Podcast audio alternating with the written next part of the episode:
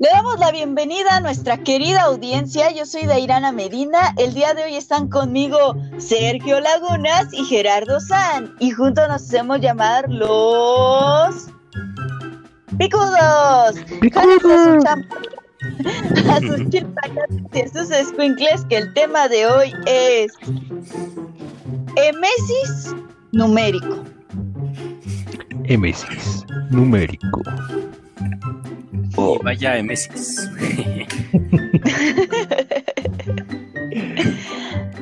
Nada más como recordatorio, al final del podcast mencionaremos a los ganadores del reto de esta semana. Así es. Este. Bueno, podemos empezar diciendo que de lo que hablaremos hoy es el es de pi. ¿Y por qué se nos ocurrió este tema? Bueno, porque hace algunos días fue 14 de marzo y este es conocido como el día de pi. ¿Por qué? Porque los primeros dígitos de pi son 3.14 y es conocido como como que el 3 es el mes y el 14 es el día, por lo menos sobre todo en Estados Unidos. Entonces, de ahí nació.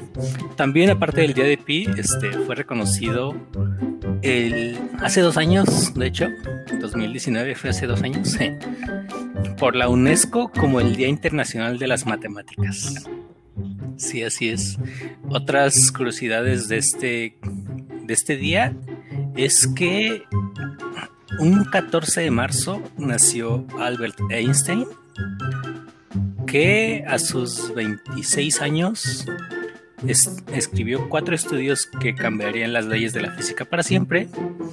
Y también un 14 de marzo de un año distinto, nació Stephen Hawking, que igual hizo varias contribuciones a la física, sobre todo este, a teorías de hoyos negros y del Big Bang. Aunque lamentablemente ya no está con nosotros, hizo varias importantes contribuciones a la física y a las matemáticas.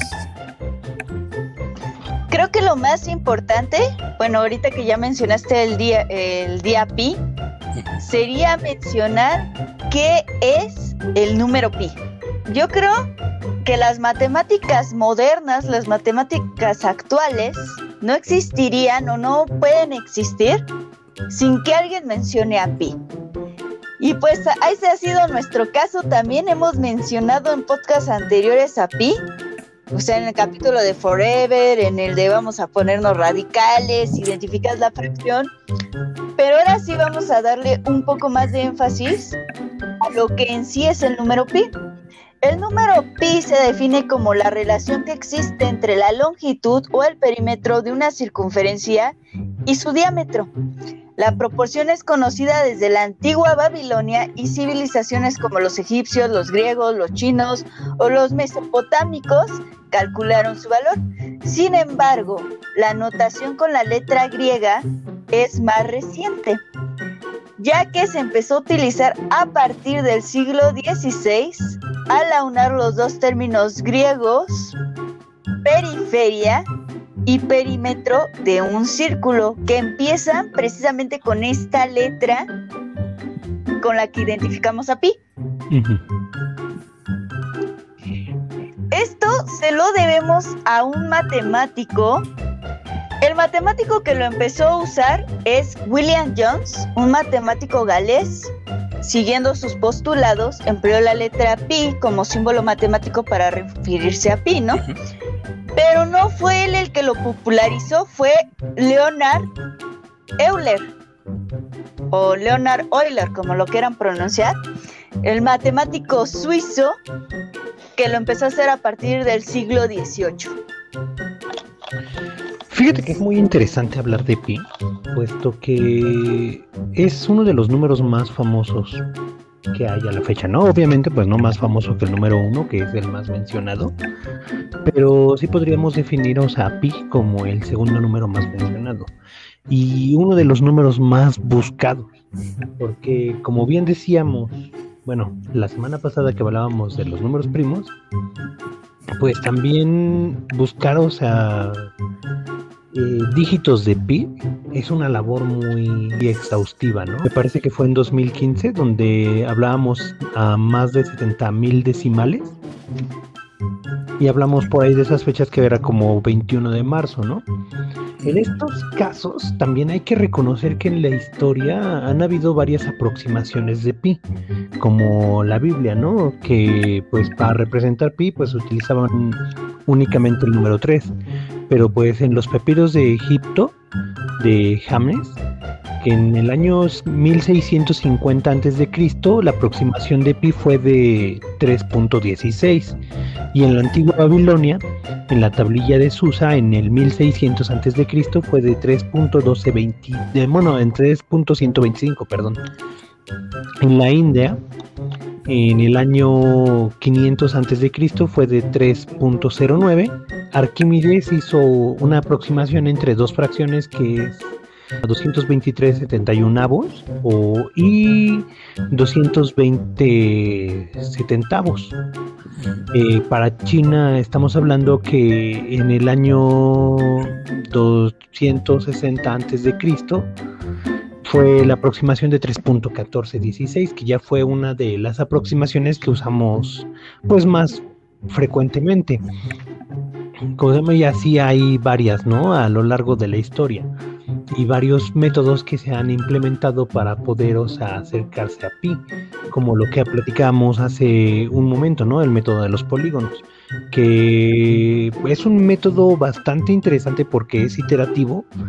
De hecho, sí necesitaríamos la parte visual para que empezaran a ver cómo funciona lo de las iteraciones.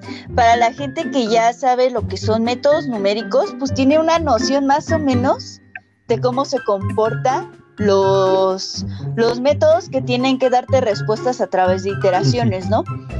Pero para la gente que, que no tiene las, ahora no quiero decir bases, pero sí los conocimientos para entender lo que es un método numérico, ahorita así como que es algo muy lejano y muy difícil de aterrizarlo. Sí. Y entonces y entonces, como tú lo dices, o sea, muchas culturas tienen diferentes aproximaciones a lo largo de la historia de lo que es pi, pero también se debe al tipo de algoritmo del método que utilizaron, ¿no? Uno de estos es el método de exhaustión con el que empezó Euclides, que es muy diferente al algoritmo de Arquímedes, ¿no? Porque dice que es 223 sobre 71 y el otro es 22 sobre 7. Y entonces, pues va variando los números. Sí, exactamente. Fíjate que también, por ejemplo, el método de los polígonos o el método de, Monte Carlo incluso, que son, bueno, son métodos que se utilizan para buscar dígitos de pi, eh, son muy interesantes y yo creo que en algún momento, bueno, para todos aquellos que estudian programación, ya sea en el lenguaje que sea, es es un buen método, o sea, que te sirve para practicar, por ejemplo, la programación, incluso si estás aprendiendo. Pues hablando precisamente de eso, en la Universidad de Illinois, allá en Chicago, en su página web te muestra los 100.000 primeros decimales del número pi. La única persona que se los ha podido memorizar hasta ahorita se llama Ragber Mena que actualmente tiene el récord Guinness por recitar sin equivocarse el mayor número de decimales de pi. Y sucedió en la Universidad de BIT de la India en el 2015. Pero aunado a, a, la parte de lo de la programación, Peter Trupp ostenta la hazaña de haber conseguido calcular más de 22 millones de decimales del número pi gracias al desarrollo de un algoritmo que estuvo trabajando 107 días para estimarlos. Actualmente, un número primo, que era lo que hablábamos en el podcast de los números primos, que sirve mucho para la parte de los algoritmos y la optimización de recursos de la computadora.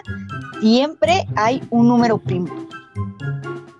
Entonces, este, bueno, una vez haciéndole énfasis ahorita puntualmente a la parte de programación, para muchas personas se les sonará conocido las series de Fourier y mucha gente dice, ay, es que si no lo utilizas en lo que son las redes o telecomunicaciones, pues no te sirve de nada estudiar series de Fourier.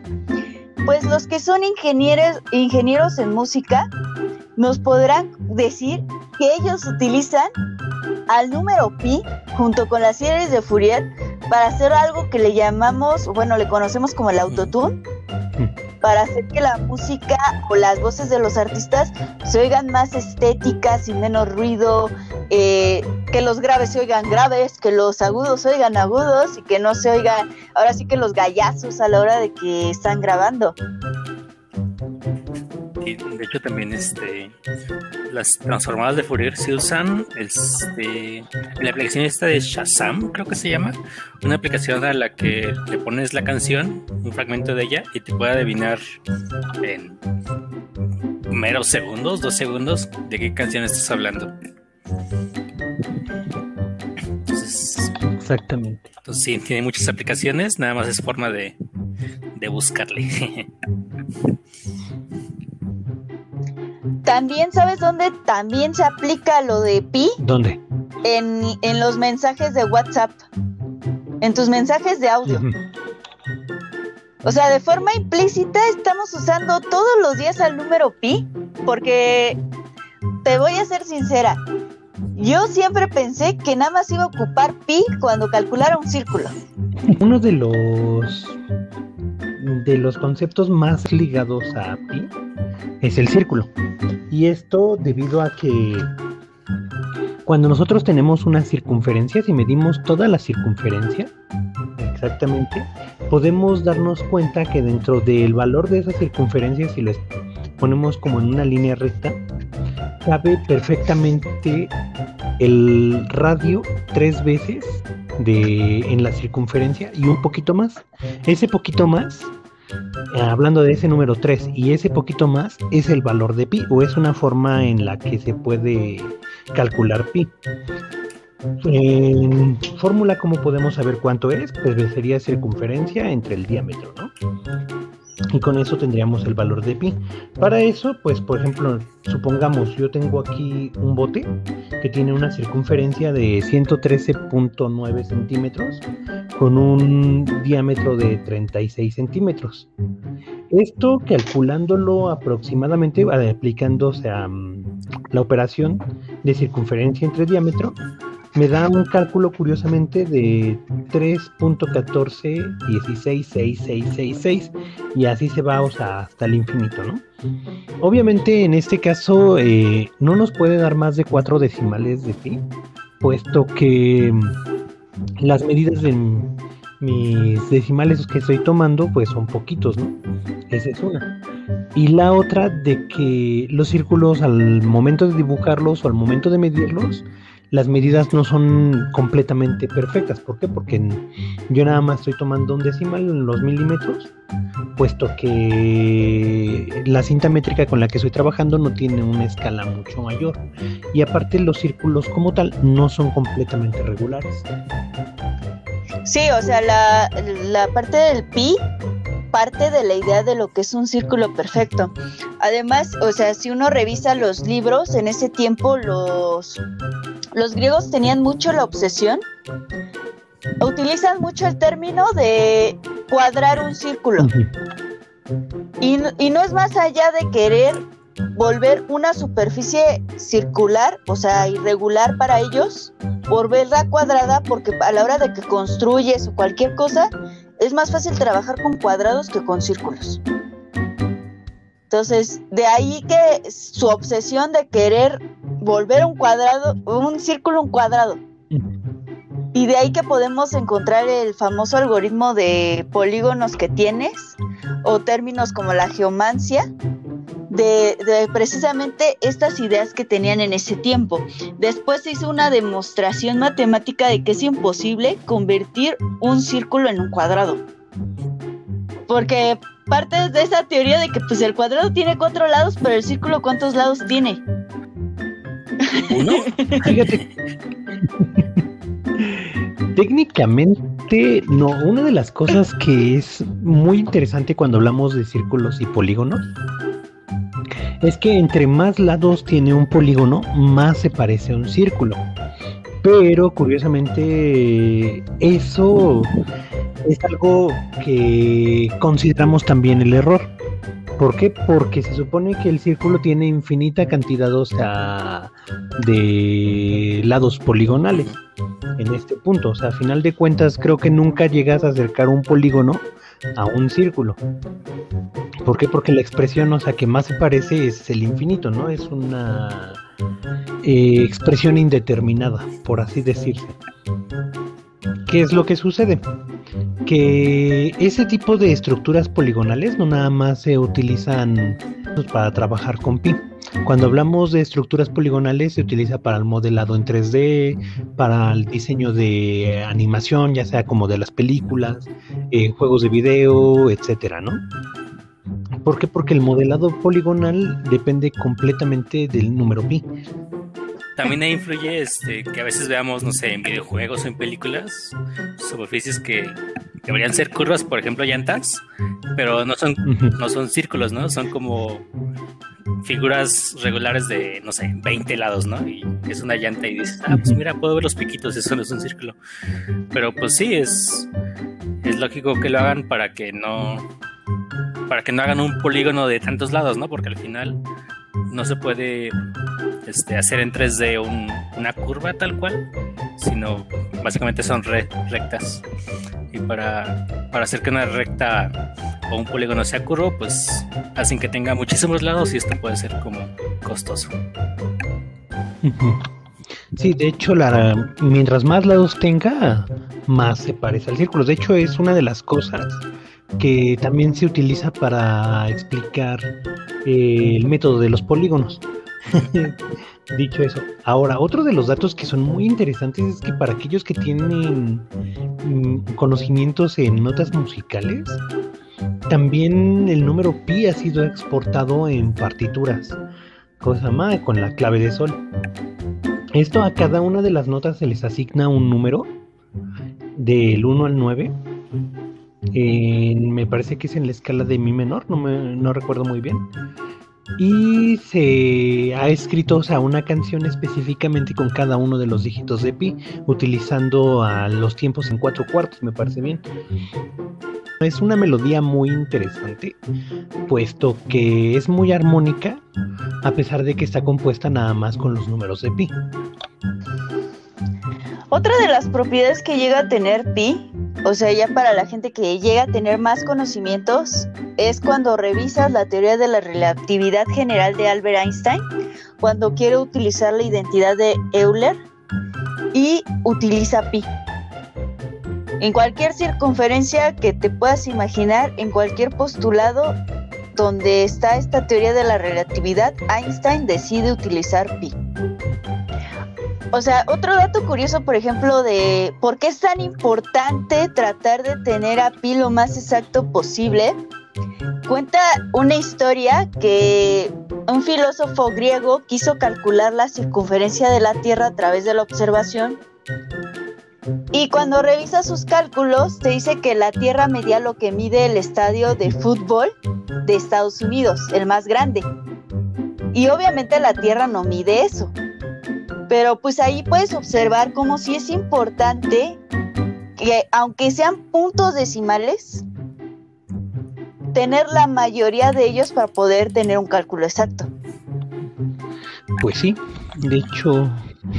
También, también tal vez otro dato curioso es que, eh, bueno, ya hablamos de infinito y ahora estamos hablando de pi y también este es conocido que el número pi tiene una cantidad infinita de decimales. Entonces, no importa cuánto nos esforcemos por buscar más decimales, siempre van a haber más.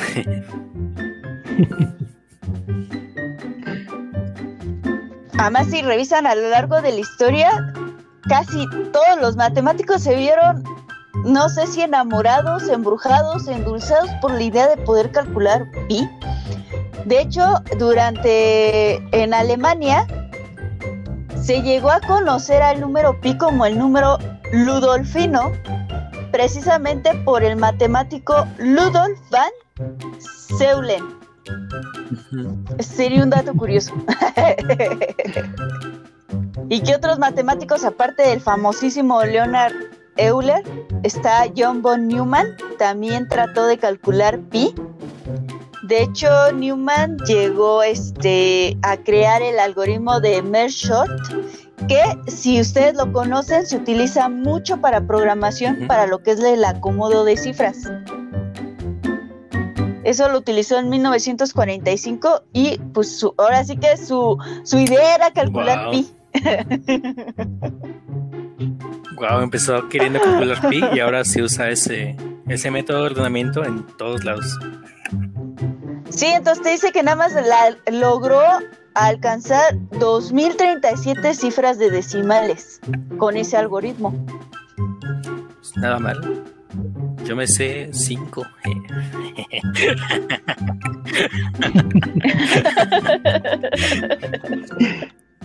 Uno de los datos importantes es que pi también nos sirve para calcular la geometría del mundo. Esto hablamos específicamente de las tecnologías modernas como lo que es un GPS para que funcione.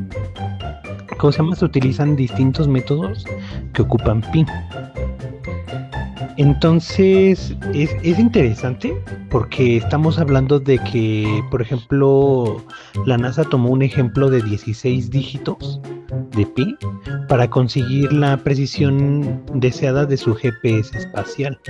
Eso es información que ellos publicaron a través de la revista American Scientific sobre un reportaje que hacen sobre los instrumentos que ellos desarrollaron para la NASA. Wow, eso está muy interesante, que aunque sepamos miles, millones de decimales de pi, nos basten con 16 para, para hacer cosas tan importantes como navegación. Yo creo que en, resumen podemos decir que las aplicaciones útiles de pi en este mundo, en este contexto actual, está vinculado a la parte de programación, a la música, a la, al diseño de softwares, a, comprender ciertas partes de la física para calcular. Fíjate que una de sus aplicaciones más antiguas de Pi, ya hablando de artefactos mecánicos o tecnológicos, como queramos verlos, es el reloj. Originalmente trabaja con una estructura mecánica. Eh, todos conocemos que los primeros relojes trabajaban con un péndulo. Y el péndulo oscila de un lado al otro, basado, ¿cómo se llama?, en el comportamiento que tiene pi al hablar de la circunferencia. Esta es una de las, ¿cómo se llama?, de las aplicaciones más importantes puesto que el reloj, pues hasta la fecha, es uno de los instrumentos que yo creo que jamás vamos a dejar de usar, puesto que a lo mejor no ocupemos un reloj físicamente, está presente para medir el tiempo en muchos de los artefactos que usamos hoy en día. Interesante. Entonces, cada vez que veamos un reloj de manecillas, podemos estar seguros que usamos pi en, el diseño de ese reloj, ¿no? Exactamente. Bueno, este, si quieren calcular pi, este, ustedes mismos en su casa, pueden hacer un experimento que hizo un niño llamado Lucas Foss. Lo que él hizo fue dibujar un, un círculo gigantesco en su patio. Entonces dijo, ok, voy a medir con pasos cuánto mide el diámetro entonces contó los pasos desde un lado a otro de este círculo.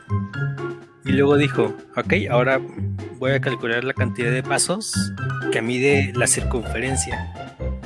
Entonces al final, si dividimos la cantidad de pasos que dio la circunferencia entre la cantidad de pasos que hizo para medir el diámetro, va a poder obtener una aproximación de pi.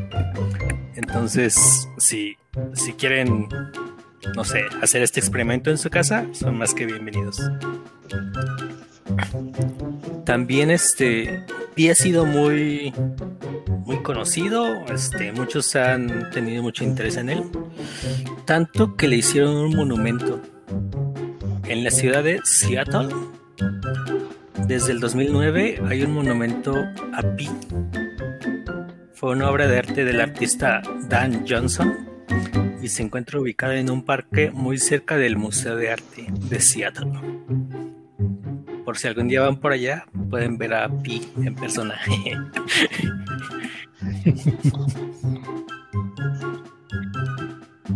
Fíjate que otra de las aplicaciones que ha tenido Pi, especialmente en la NASA, ha sido para calcular la cantidad de hidrógeno que requieren en las misiones espaciales. Wow. Como la, como la veis. Pues sí, supongo que tiene sentido porque usualmente los contenedores de, de líquidos o de gases son circulares, ¿no? Por ejemplo, si vamos a la tienda a comprar refresco, este, pues usualmente las latas son como circulares, ¿no? Son cilíndricas. Igual, aunque compremos una botella de plástico, aunque tiene una forma más irregular, sigue siendo circular. Entonces, sí, se ha demostrado matemáticamente también que esta figura cilíndrica es como que la que más puede contener este líquidos o gases sin importar cuánto el interior se expanda. Entonces, digo, tiene sentido que, que usen mucho pi para, para optimizar la eso, ¿eh? Y fíjate, así como tú lo planteas, Sí, me acordé de los Si no tanques de gas. Sí, hasta los Porque estacionarios, son ¿no? cilindros. No ves tanques estacionarios este, cúbicos, sino también son cilindros. Tal vez le he dado, pero siguen siendo cilíndricos. Pues nada más como un último dato curioso, de esos datos que no sirven, pero qué bonitos son mencionarlos. Es que la gente cuando, que hay mucha gente en el mundo que cuando celebra Ah, el día sí, pi, hace pies. Ay, Por- porque ya ves que en inglés se pronuncia igual pi y pie. O sea, en, español tiene un mar de diferencia la Pie. pronunciación, ¿no? Pero en inglés es lo mismo. Dicen pie y dicen, ah, vamos a hacer pie. ok. Y otro de esos datos curiosos que no sirven para nada, pero es bonito mencionarlos, es que dicen que la palabra pizza surge precisamente de pi.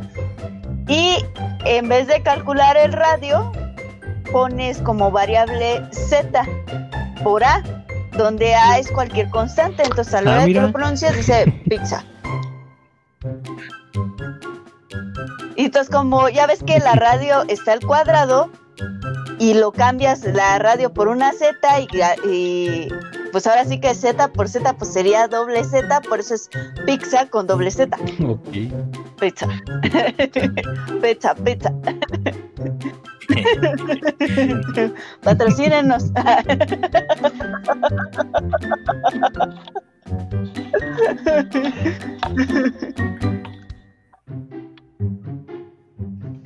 y por si la gente tiene tiempo, hay una película que se llama Pi, Fe en el Caos, de Darren Aronofsky, donde nos muestra un matemático que cree que el mundo se representa a base de números. También si quieren pueden ver la película que se llama Cortina Rasgada del maestro del suspenso Alfred Hitchcock y en ella una organización de espionaje utiliza el símbolo del número pi. Recom- recomendaciones para el próximo fin de semana. Ustedes disfrútenlo, siéntense, pónganse cómodos. y busquen la película Cortina Rasgada o Pi, Fe en el Caos. Interesante. La voy a buscar.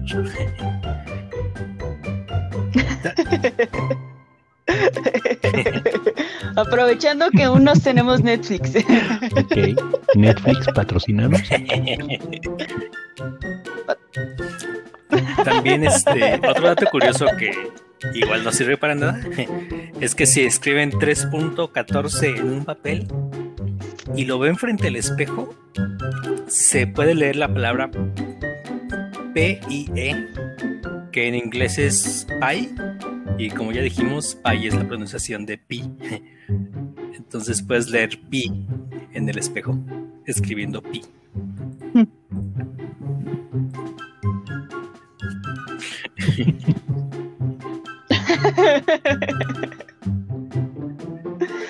Vamos a mencionar a los ganadores de los retos pasados. Pero, de los retos. El reto de esta semana fue calcular cuántas hojas se necesitaban cambiar en los 120 trenes de, en caso de que quisiéramos cambiar las 120 hojas de, los metros que se encuentran disponibles en la Ciudad de México.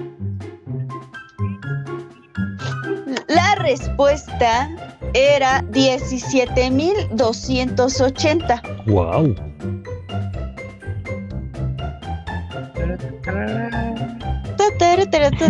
Ah, no, primero tengo que mencionar quiénes fueron.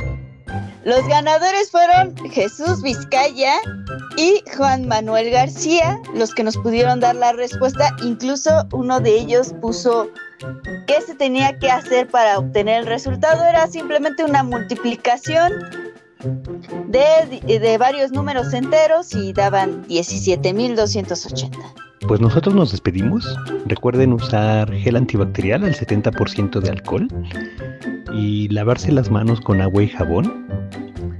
Y pues nosotros les mandamos un fuerte abrazo a nombre de los picudos. Y recuerden, quédense en casa. Quédense en casa. En su casa. Sí, en su casa. Cuídense mucho y nos vemos la próxima semana. Nos vemos. Bye. Chao, chao. Bye. Bye.